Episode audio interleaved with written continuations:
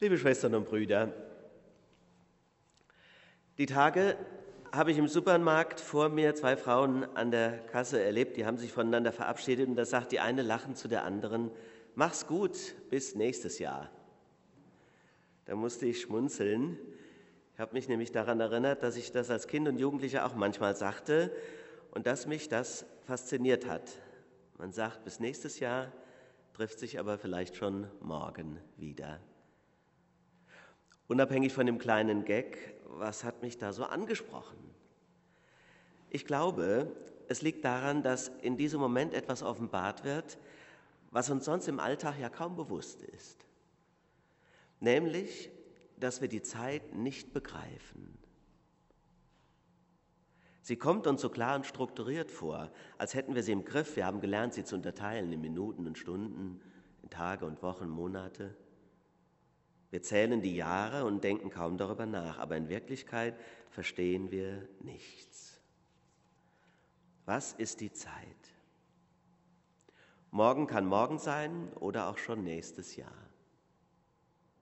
Vor dir, vor dir sind tausend Jahre wie ein Tag, heißt es in der Heiligen Schrift. Aber wir, wir haben ja noch nicht einmal ein Sinnesorgan, um die Zeit zu spüren und ihre tatsächliche Länge zu erfassen. Das wissen wir ja ganz genau. Fünf Minuten zum Beispiel können uns ewig vorkommen, wenn wir auf dem Bahnsteig warten oder bange auf dem Krankenhausflur die Diagnose erwarten. Umgekehrt kann ein ganzer Tag wie im Fluge vorbeigehen, wenn wir glücklich sind und die Stunden genießen. Warum kommt uns der Hinweg immer länger vor als der Rückweg? Tausend Fragen stellt die Zeit. Paradoxerweise dreht sich ja unser Zeitempfinden komplett um im Rückblick. Im Rückblick erscheinen uns langweilige Zeiten wie kaum gewesen, zusammengeschnürt auf ein Nichts. Im Vollzug ätzend lange, im Rückblick wie ein Nichts. Und interessante und abenteuerliche Tage, wie ein Urlaub oder das Kennenlernen einer neuen Liebe, bleiben als sehr lange Zeit intensiv in Erinnerung. Im Erleben vergeht es wie im Fluge, aber in der Erinnerung ganz kurz, ganz lang, Entschuldigung. So ist die Zeit ein Geheimnis. Können Sie nicht erfassen und es drängt sich der Verdacht auf, dass sie etwas zu tun hat mit Gott.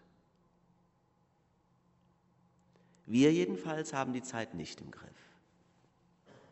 Wir können sie nicht aufsparen, nicht verkürzen, verlängern, anhalten, beeinflussen.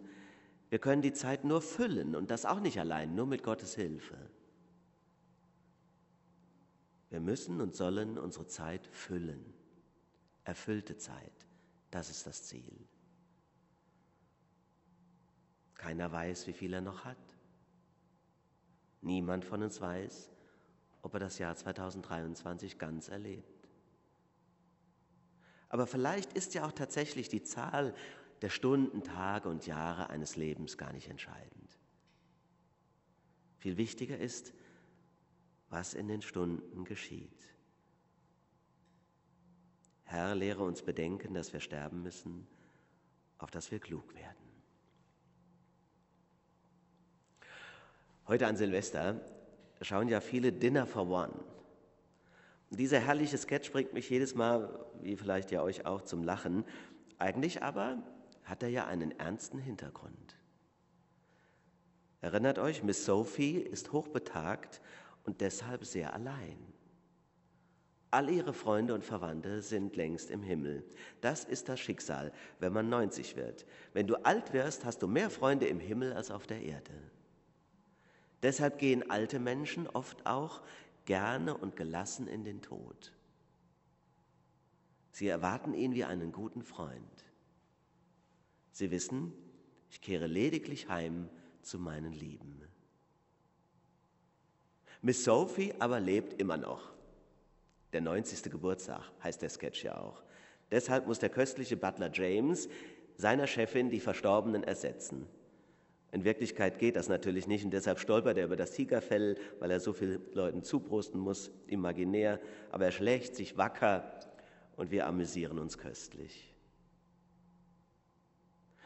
Aber wenn wir es zulassen, stellt dieser Sketch auch Fragen.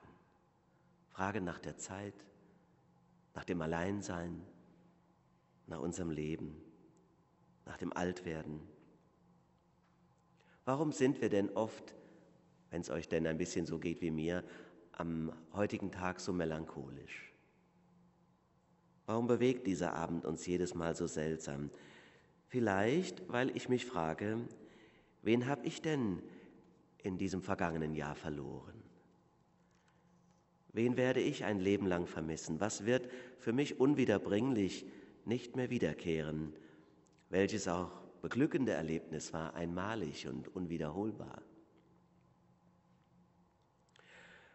An Silvester spüren wir, dass etwas Bedeutendes geschieht, obwohl, obwohl ja eigentlich überhaupt nichts Bedeutendes geschieht.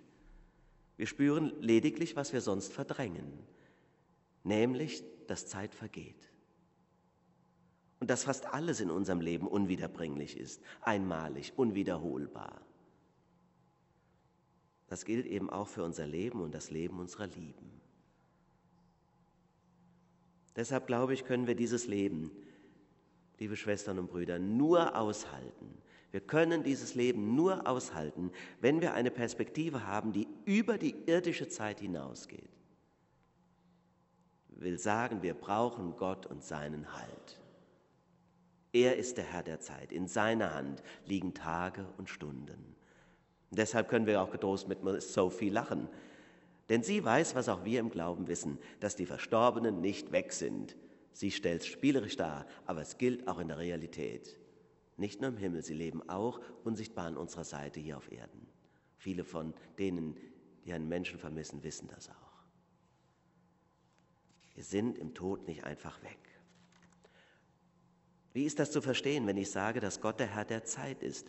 Dann meine ich damit, ihr Lieben, dass er die Zeit geschaffen hat. Gott hat die Zeit geschaffen, und zwar genauso, wie er den Raum geschaffen hat, also die Erde, die Menschen, die Dinge um uns her. Deshalb ist die Zeit endlich und nicht mit der Ewigkeit zu vergleichen. Viele denken ja, die Ewigkeit die muss ja langweilig sein, weil die ist ja ewig lang, also quasi lange Zeit. Die Ewigkeit ist aber nicht lange Zeit. Die Ewigkeit ist das Gegenteil der Zeit.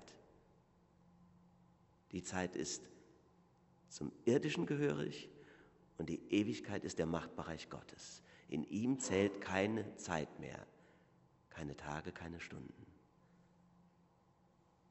Deshalb gehen unsere Verstorbenen in der Sekunde ihres Todes in diesen anderen Machtbereich und leben in der Dimension Gottes, wo keine Stunde zählt. Sie sind dann bei ihm geborgen und leben in einer anderen Welt. Wir können es nur mit diesen irdischen Worten sagen, deswegen fehlt uns die Vorstellung. Christus gehört zu dieser Welt und wir wissen von dieser Dimension, weil er uns nur vorausgegangen ist. Und deshalb, wo kein Raum mehr ist und keine Zeit, kann uns auch nichts mehr trennen. Nur in diesem Erdenleben erleben wir ja oft so traurig getrennt sein. Getrennt sein von den Eltern, getrennt sein von meinem Heimatort, getrennt sein von meiner Freundin. Das fällt alles im Himmel weg. Das ist die tröstliche Botschaft des Silvestertages, eines jeden Tages unseres Lebens. Und das habt ihr in der Lesung gehört, die heute Predigtext ist. Da heißt es, niemand kann die Menschen anklagen, die Gott erwählt hat. Das ist der Gedanke des Apostels Paulus. Denn in Kreuz und Auferstehung Jesu offenbart sich seine unendliche Gnade und Güte. Deshalb kann uns von seiner Liebe nichts mehr trennen. Und was du dir auch immer ausdenken könntest, es ist nichts denkbar, das uns trennen könnte von Gott. Der Paulus, der Apostel, schreibt das deshalb, weil er weiß, dass gerade seine Zugehörigkeit zu Jesus und die seiner Anhänger denen und ihm viel Leid und Trübsal bringt und bringen wird. Christusanhänger, so heißt es im Text, sind geachtet wie Schafe, wie Schafe, die man bedenkenlos abschlachten kann. So lebte sich das in Zeiten der Christenverfolgung. Und Paulus dagegen betont den Triumph seines Glaubens.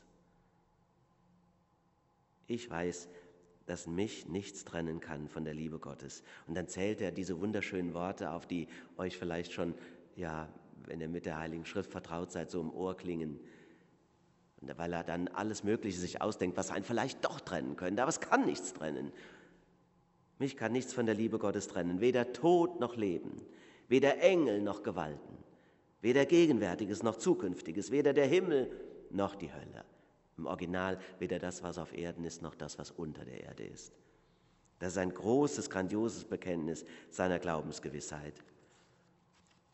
Lasst euch, ihr Lieben, gerade heute Abend und wenn es denn irgendwie sein kann, an unendlich vielen Abenden des neuen Jahres von dieser Botschaft umfangen. Lasst sie in euer, euer Herz sinken. Denn mehr braucht ihr nicht für den Gang ins Neue. Damit könnt ihr getrost die neun Tage des Jahres 2023 aus seiner Hand nehmen. Gott segne uns die Zeit, die er uns noch schenken will, und er führe uns dann einst mit denen zusammen, die nur uns vorausgegangen sind, und tröste uns und stärke uns durch seine Liebe. Amen. Der Friede Gottes, der höher ist als alle unsere Vernunft, bewahre Herzen und Sinne in Christus Jesus